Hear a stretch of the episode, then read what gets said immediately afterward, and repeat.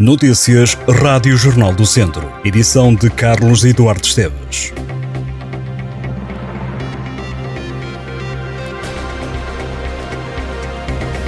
A Feira de São Mateus continua aí, decorre até 21 de setembro, feriado municipal em Viseu.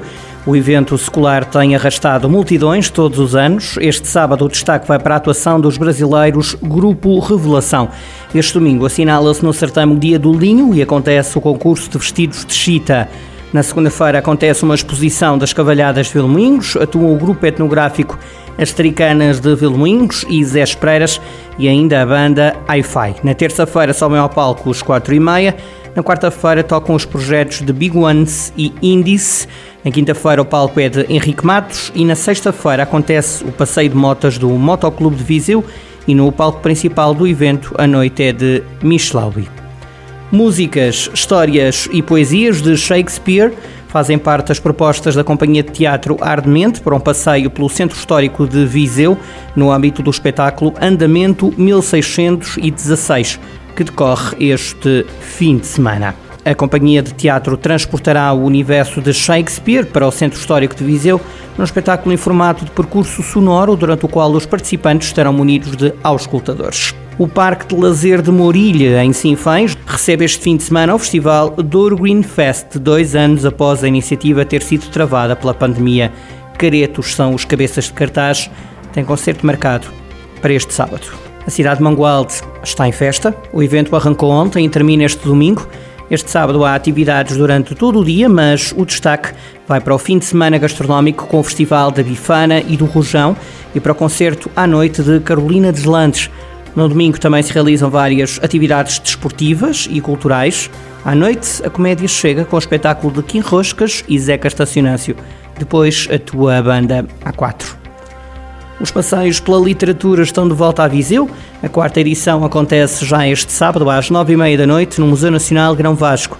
Repete à mesma hora, a 10 de setembro, no Convento de São Francisco, em Orgens.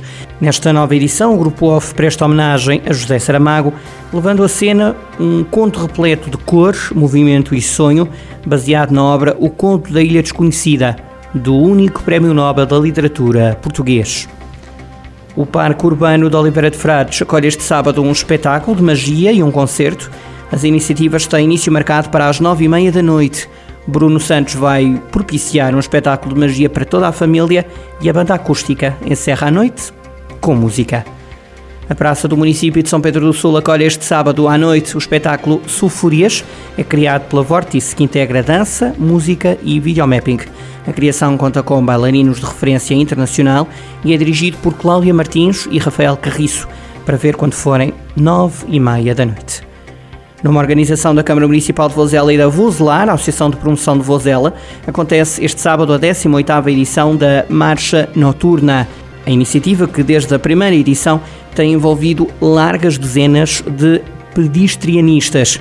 Durante o percurso vão ser efetuadas duas paragens, primeiro do Monte Ventoso, para observação do Porto Sol e degustação, e a segunda em São Bernabé, com observação astronómica dinamizada pela FISUA, a Associação de Física da Universidade de Aveiro, seguida de novo reforço. A marcha terminará por volta das 11h30 da noite, com chegada prevista a Vozela.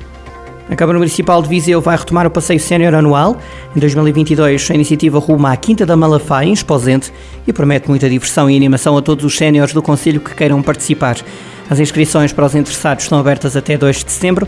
Podem inscrever-se cidadãos com 60 ou mais anos.